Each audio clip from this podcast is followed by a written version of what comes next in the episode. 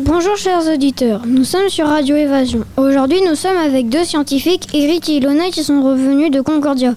Bonjour Ilona, dans quel hémisphère se trouve l'Antarctique? L'Antarctique se trouve dans l'hémisphère sud.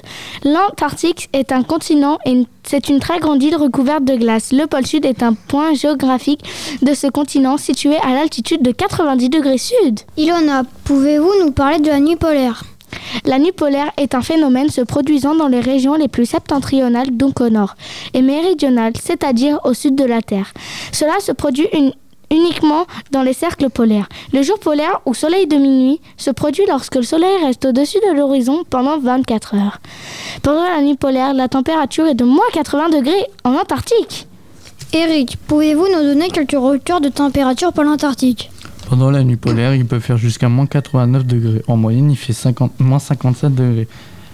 Exceptionnellement, on a relevé une température de 18 degrés sur une base argentine en Antarctique. C'est vraiment exceptionnel. Existe-t-il un site pour connaître la météo en temps réel? Oui, il y a plusieurs sites internet dont le site windy.com. Ce site nous donne des informations très, très intéressantes sur les vents et les températures pour les 9 jours à venir. Merci Eric et Lona, nous vous souhaitons une bonne journée à tous sur Radio Évasion.